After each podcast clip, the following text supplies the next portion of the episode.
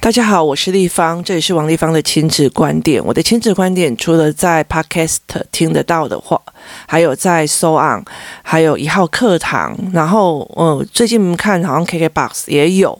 那如果你有任何的意见，或有任何的思维模式，那想要跟我分享，或者是呃跟我建议的话，那欢迎你在我的粉丝专业跟我谈，然后或者是加入我的 Line 的官方的王丽芳的亲子观点，跟我们一起讨论。那我会在例如说呃谈到的影片、说到的书籍或者谈到的概念，呃，我会在 Line 的群组里面呃传给大家哦。如果大家有问到，因为我。常常都是预录很多，然后所以我常常就是在呃公开发行的时候，公开的时候我忘记了要把它粘上去哦，就是贴给大家看。那如果有大家有需要的话，就可以在里面告诉我哦。那前阵子在我的 LINE 的官方呃社群里面，有人在问说教材的部分哦，呃，他们有举出了一套教材哦，这一套教材将近十几二十万哦，那呃。这套教材其实老实说我没有买哦，但是我有很多很多的朋友买过，工作室里面有很多的妈妈曾经买过。那有一阵子哦，我就发现了一个非常有趣的状况哦，那种不太敢跟别人讲话的小孩，或者是看到人讲不出半个话的孩子哦，他有很大的部分是用那一套教材的哦，那。我就去研究了他整套的教材的模式跟思维哦，他很多的教材是告诉你说，越小教的时候越好哦。那尤其是有一些教材，它会有对错，就是例如说，呃，这个东西念出来对，然后就叮当，然后不对就噔，然后好。那呃，后来我就一直在。想这件问题，说我常常有些小孩他不太敢讲话，我就会先问他说：“你是不是有买他的教材，或者买某一些教材哦？”那呃，我觉得命中率非常非常高哦。它并不代表这一套教材不好哦。我觉得我没有这样子讲哦。那我也没有觉得说，诶，一定要高价才好，或者高价不好。他所谓的嗯、呃，教材传达的思维是一件非常重要的事情哦。例如说。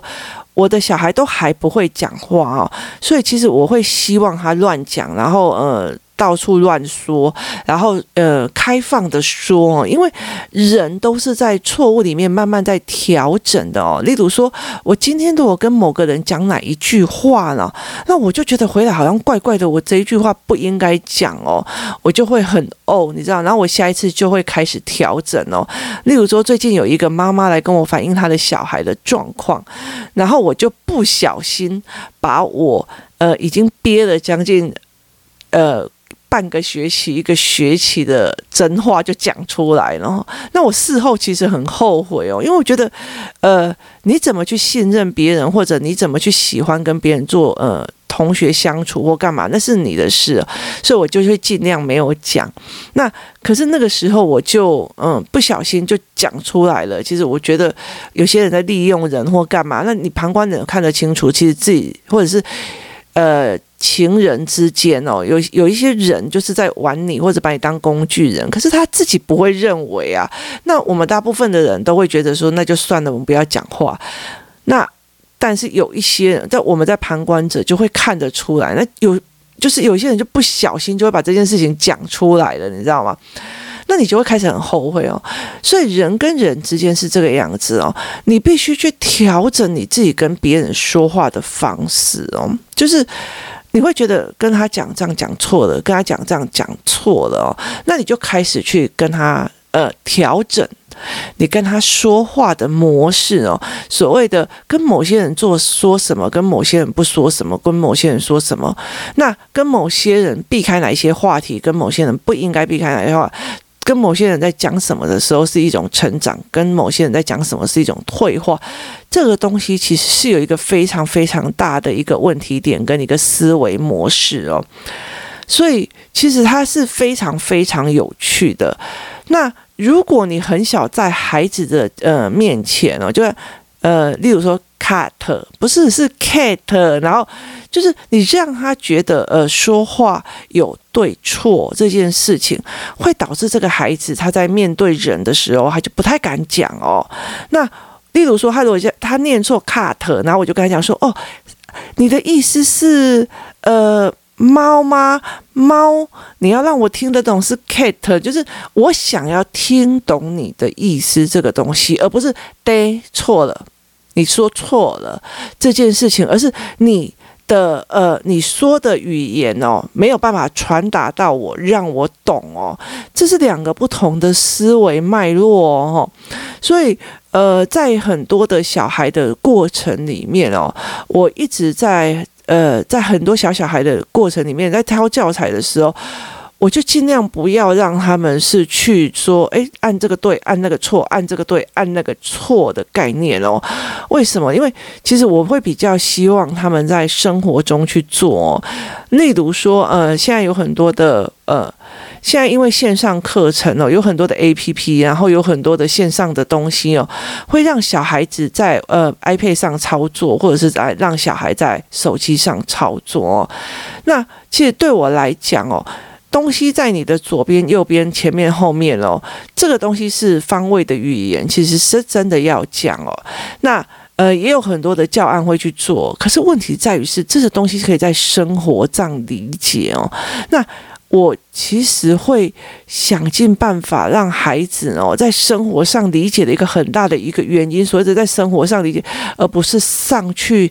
点那个 iPad 或者是点那个手机，在做图跟做答案的一个很大的一个原因，是因为其实他在做的时候不是在思考，而是在告诉你那个什么东西才是对的哦，就是对错的这件事情，它是相对的明显哦。那为什么不要在生活中，尤其是学龄前的小孩哦，在学龄前的小孩，你陪他在生活中里面陪他在做什么？所以我的呃跟生鲜时书合作的呃线上课程的过程里面哦。我会告诉你这个语言要在生活上怎么用哦，你怎么在生活上陪着你的孩子把这件事情做好，把这件事情做 OK，这件事情超重要的。为什么？因为就是贴切在他的生活当中哦。那所以这个教材哦，其实我当初有在跟他们讲说，我并不觉得它是一个多烂的教材，但是他给的时机跟他在生活用的方式，真的是要呃。就是小孩是怎么理解的嘛？他不会觉得说这个是英文，它是一个非常重要的呃国际化语言哦。他两岁或三岁，他不会觉得，他只会发，哼，我讲错了被逮，然后我讲对了，嗯，然后爸爸妈妈说错了哦。是，其实我觉得那个对错的方面，让他知道语言其实有对错，他并不会敢勇于开口去，然后自己修正哦，所以他常常会知道在这个时候要开口讲什么话，或者那个时候该开口讲什么话。那。我自己做过出版哦，当初我的呃关关破的繁体凹槽笔顺的时候，我是发现了对中国有这样的繁体凹槽呢，它对于小孩在写字的手腕的施力的部分是有帮助的哦。然后它，但是我觉得中国很多的凹槽让我很没有办法接受的一个原因，是因为第一个它呃用亮面的，就是亮面的那种，因为小孩会反光。然后第二个原因是因为它旁边多了非常多的小插。画干嘛？有的没有的，它呈现了一种视觉的杂乱哦。然后第三个就是它的笔顺哦。然后第三个最重要的是它的简体字哦。那他没有办法呃协助孩子过来。那描红纸是有些小孩往上看，然后再往下，他就没有办法对焦了。所以那时候其实要把凹槽弄出来，其实是很累的一件事情，因为你必须要。一笔一画去弄清楚，然后你必须要买很厚的纸，然后台湾没有那所谓的压模，所以在台湾的价格做非常非常非常贵，而且你做出来之后，你还要去告诉父母这些价值在哪里哦，所以其实，在台湾的市场非常的小啊。但是我愿意做的一个很大的一个原因是在于，因为繁体中文哦，台湾是呃比较大的市场哦，那个大也就是这样子而已哦。可是如果我今天做的是一个英文或者是什么，其实很快。某宝就会开始仿冒了哦，那它的仿冒就会很多。那你你其实你投入了那么多的心力，然后你做了那么多的呃宣导，然后甚至你找了很多人去做所谓的呃就是推广哈。那可是后来到最后，你可以在网络上买到哦，像呃我们举例来说，像呃英国的。Oxford Oxford 的 Reading Street 也有很多在中国的哦，他们是是是自己印，然后自己弄出来。那像说呃，很多在大家在手机上面买的那个 RiskKiss 哦，在。中国也有把它变成一张一张一张印出来，变成一整本哦，让你可以看着呃本子在念哦，而不是看着 iPad 在念哦。我也看着 iPad 跟看着本子，思维模式是不一样的，心态也会是不一样的哦。所以在线上课程的挑选当中是非常重要的一件事情哦。在线上课程的时候，例如说我在上线上英文课程哦，那。这个英文课程，如果呃，或者是线上数学课本，如果它的呃形塑的方式就是哦好，那你点这里说对还是不对？它有没有经过思考？就是你在划手机的时候有多少思考来论？是短思考还是长思考？还是脉络思考？是不一定。那呃，读书跟放文字又不一样的关系哦，所以那是两种不同的心态哦。打直的看跟打横的看，跟放在桌面上看是完全不一样的。那。呃，你必须要经历过很多这样子的东西，你才可以去理解这样的状况。后来我们就在讲说，好，它就很多这样子的方法，它会让它会影响到收益的哦。所以其实我觉得非常有趣的一点，像我最近在买一套教材哦，那一套教材这两天吧才会公开发行哦，在中国公开发行哦。中国有一些东西很有趣的是，它在第一轮的时候那个价钱是非常非常非常的贵的哦。然后呃，因为它可能有授权或干嘛。可是后来就会掉到一折哦，因为很多仿冒的就会出来哦，那那个就会变成价格战，但是内容哦就不太一样，你知道吗？那所以其实它的状况就会变成这个样子哦。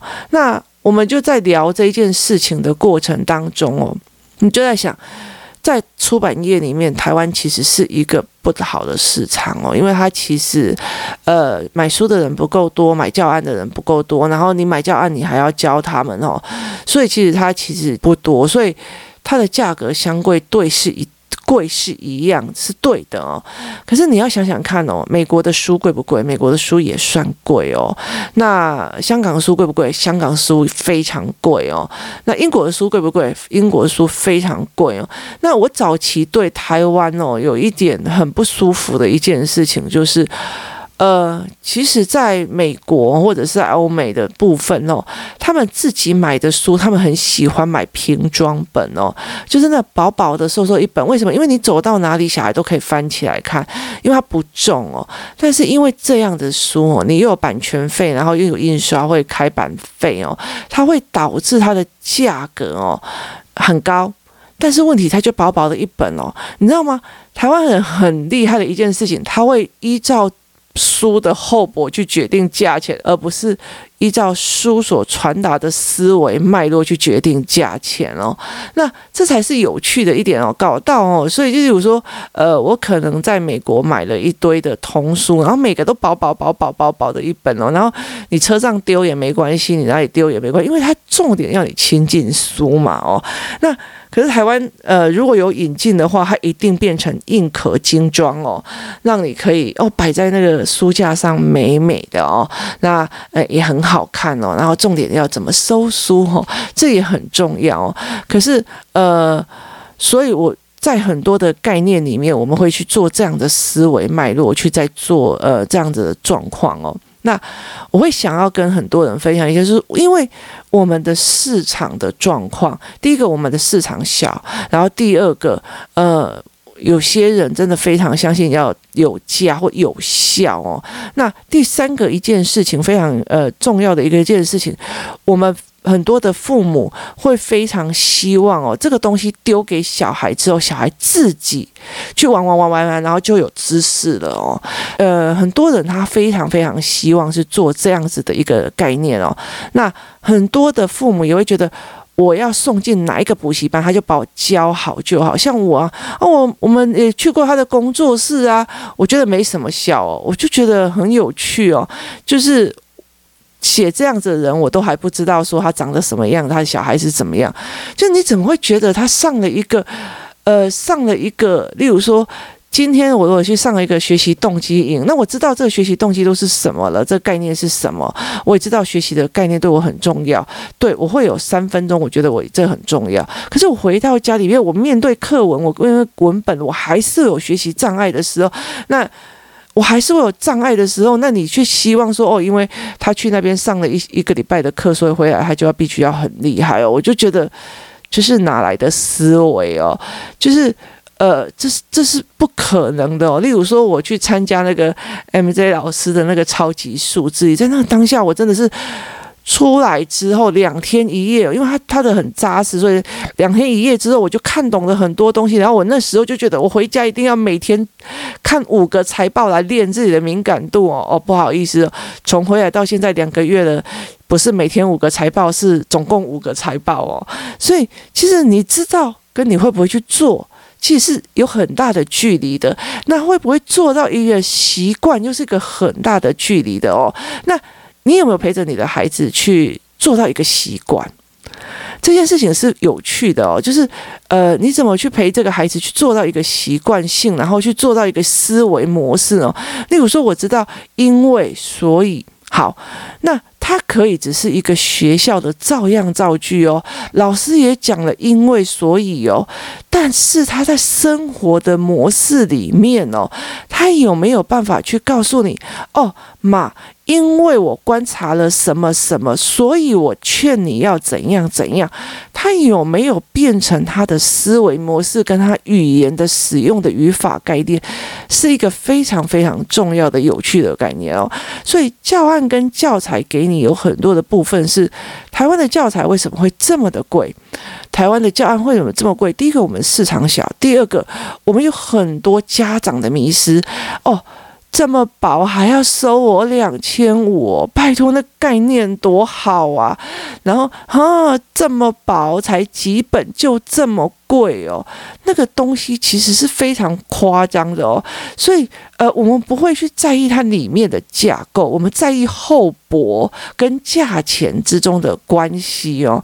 那我们会觉得说，哦，那弄下去，我丢下去，哦，把这个东西放下去之后，小孩自己弄哦，那呃，他就学会了英文了哦。就我们非常非常在意的点读笔弄下来，他就会点读了，就会讲了哦，就会听了。我跟你讲，那就是一个点的嘛，就是就我如果要这样点，我真的非常想要是珠宝店哦，来点这个这个这个这个这个这个这个好，都给我包起来。就那个点的概念哦，跟你去研究每一颗珠宝哦，它的色泽是怎样，干嘛有的是怎样，它其实是不懂的，不。不一样的，你了解意思吗？就是这个概念是不同的。可是我们呃家长会有很多的这样子的盲点跟状况，这也是其实我一直很想要，最近一直在考虑说，我自己还要不要再帮。呃，出所谓的破关，或者是包括语言教材，我真的要不要去最后？因为我已经走到最后，要不要印的这一块？我后来就觉得说，如果我买的这一套的教材，它有很多的概念，它有很多的东西，我付了那么多的钱，它薄薄的那二十五本，然后要二两千五百块，大家要不要付？可是如果我不要用这样子的定价，我就是一直在赔钱了。我卖一本就是赔一本，我卖一套就是赔一套。那我为什么要出呢？我为什么要出？那？如果要像我这样子的话，就把每一本都变成很大的精装本嘛，这过不了我良心那一关哦。那例如说，好，我们在设计书盒的部分，我就跟他讲说，因为我想要变书本是薄薄的，所以我书盒是纸盒要大大的，然后还有个提把，就是小孩可以一把，然后再加上他自己的画画本，他的纸，然后把它放进去，然后他就可以提着这个书盒出去，然后可以画画，可以观察，可以做。做作业或干嘛的没有的，好。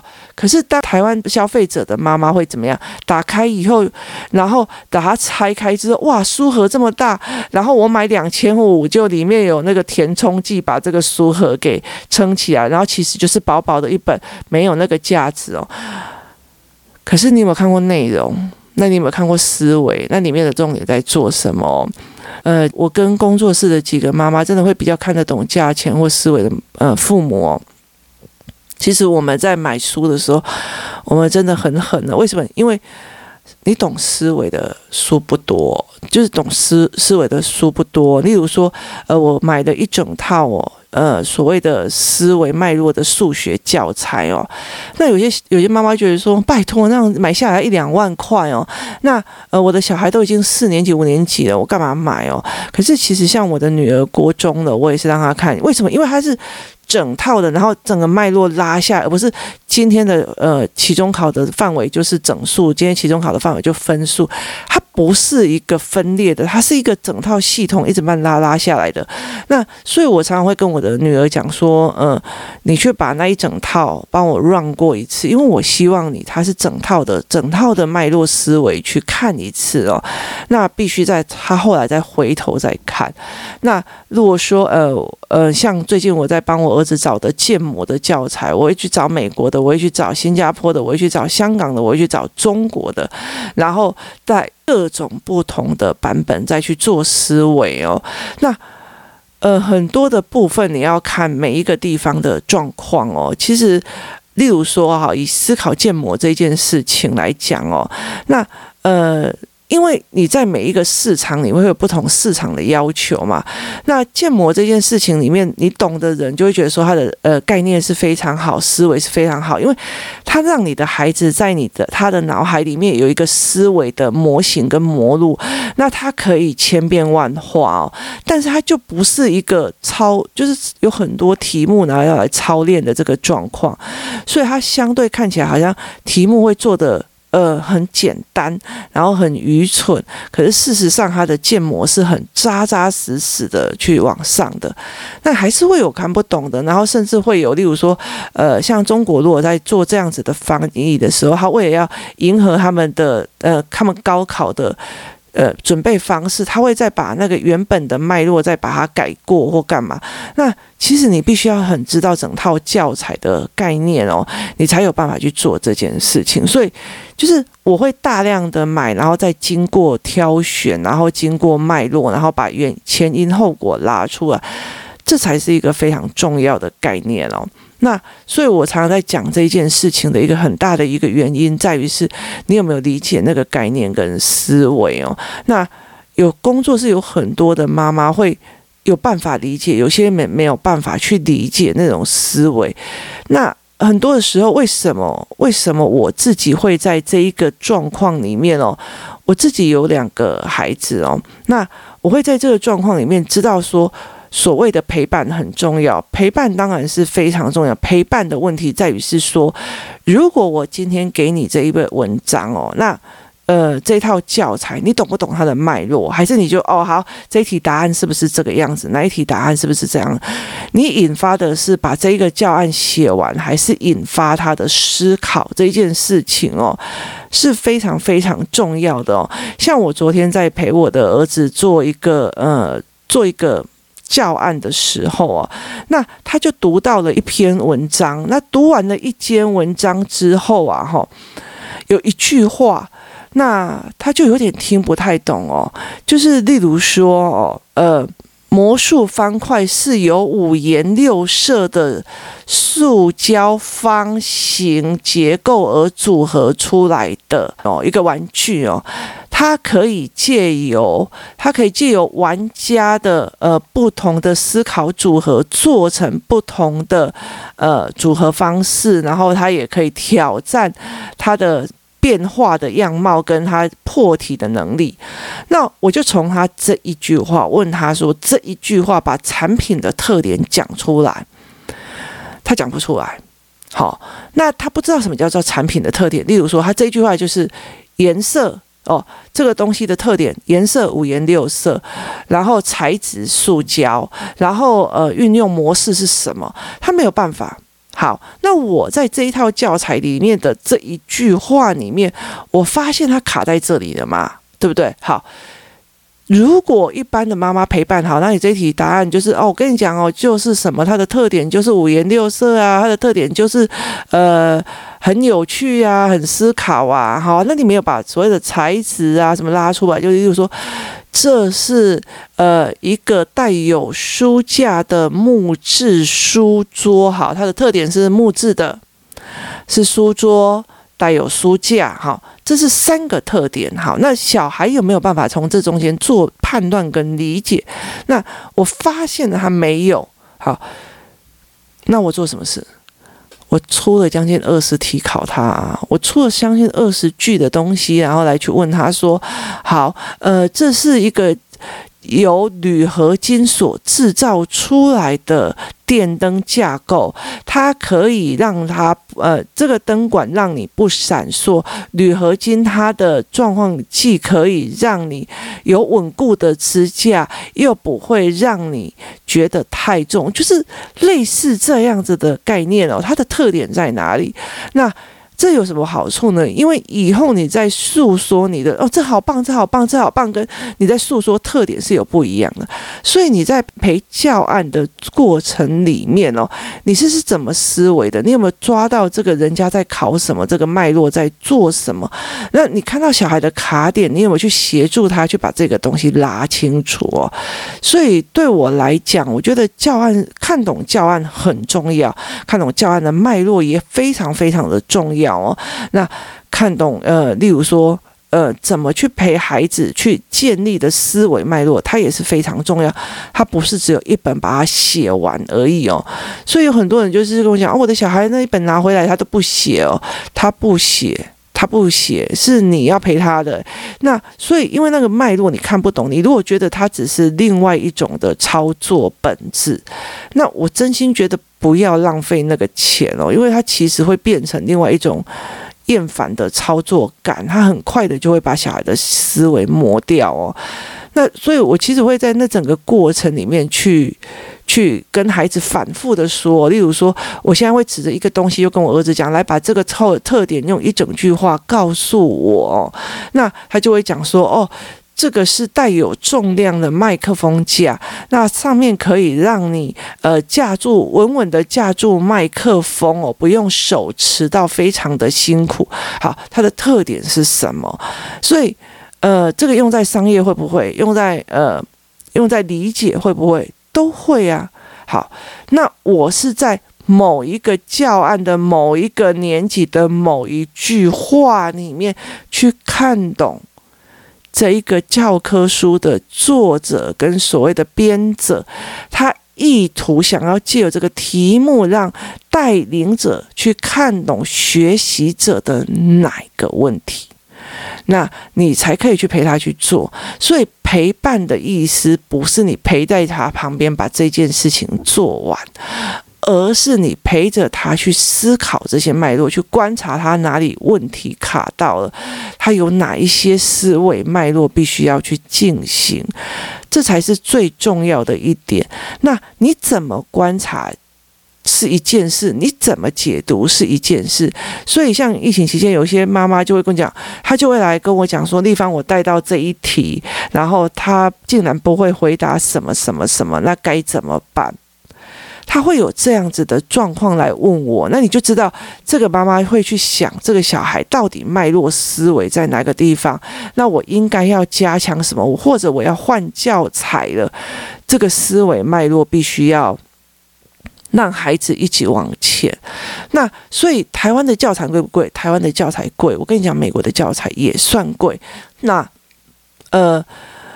欧洲的教材算不算贵？欧洲的教材我觉得也算贵哦。香港的教材真是贵到一个极点哦。那其实它是一个呃相对贵的哦。你说菲律宾的书便宜吗？其实他老实说，以他们的那个国民所得跟他们大部分的人民可以买到的，他们其实书算起来也不便宜哦。那所以他在整个的架构的过程里面哦，那呃你怎么去看教材？那你怎么去看教案的书哦？那有些对我来讲，我觉得买回来你用错的方法，或者是你概念弄错了。我觉得也有很多人买到那一套很贵的教材，然后就觉得他的小孩英文变得非常好，有，真的很有。那呃，问题是大家说，因为他这样子，所以大家才会疯狂的在买。可是他们在说话的部分。他就会，哎，奇怪，为什么这个东西会导致右边的这个呃后遗症，或者是在干嘛的后遗症？有些人没有后遗症，有些人有。它差别在于在哪里？在于是，好，这个小孩使用了这个教材之后，妈妈在其他的方面有没有引导他把所有的话不管对错的讲清楚，只为了你想要把你自己想法表达清楚这一块有没有出来？好，这个东西才是最重要的哦。所以我觉得在很多的过程里面哦。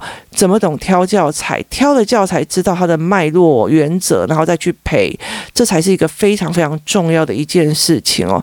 要不然，其实像我这么这么的忙的过程里面哦，我其实呃，在疫情之前，我没有那么多的时间可以陪小孩这样子一直弄。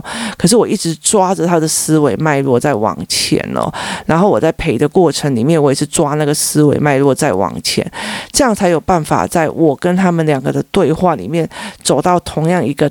那个位置上去哦，那教材是一件事哦。当你真的会懂思维脉络这一块的时候，你也会跟我一样哦，看到真的很好的教材，像疯子一样哦，然后狂收哦。其实我不是工作室里面最可怕的哦，最可怕的呃是另外一个妈妈，她真的只要她他真的已经理解到呃思维脉络是什么，他就真的是狂收。他曾经在。呃，美国的教案呢，其实已经不公开发售的教案了，他可以想尽办法，用尽任何关系去把它弄到，而且花了两三万这样，三万块去把六本书买回来哦，只为了要研究他的思维脉络。那那个思维脉络我抓准了之后，我。在生活里面，我就可以用尽方法，在很多的生活里面协助我孩子把这一块思维脉络抓起来。所以，它并不是一本书拿来给你操作，而是它传给你的是一种思考的脉络的架构。然后，你可以陪着孩子一起去思维这件事情的一个最重要一个点哦。所以这是他们呃，很多人在跟我问说，教材贵不贵啊？贵跟不贵之间的教问题点在哪里哦？那台湾的教材又出在哪一些问题上哦？这是呃一小部分我想要说出来的观念跟思维哦。那有空我们再。讲别的方面的思维，然后来去看看是不是我们的消费者的行为去影响了所谓出版社或者是所谓的教材的引进的模式哦。那或是不是会觉得，诶，很多的大人就觉得我不想要陪小孩，然后丢给你，你就拿一个教案给我好，我就给你，然后我就丢给小孩，小孩自己算好，那你能力就应该要出来了。那你这样心态，他所研发出来的教案，跟我这样的心态研发出来的教案，跟陪伴出来的孩子是完全不一样的。所以你不能说王王维芳用的教案，然后我拿给你，然后你用到啊，我就叫他写完，那我很简单哦。那我就觉得，嗯，那可是用教的方法、陪的方法、教教案的思维模式有没有建立哦？那你达到了哪样的程度，他达到哪样程度是完全不一样的。就最后讲一个重要的思维的状况，就是在于是，也就是说。国语课本大家都有，出来的状况大家都不一样，那中间的问题点出在哪里了呢？不是教案的问题。今天谢谢大家的收听，我们明天见。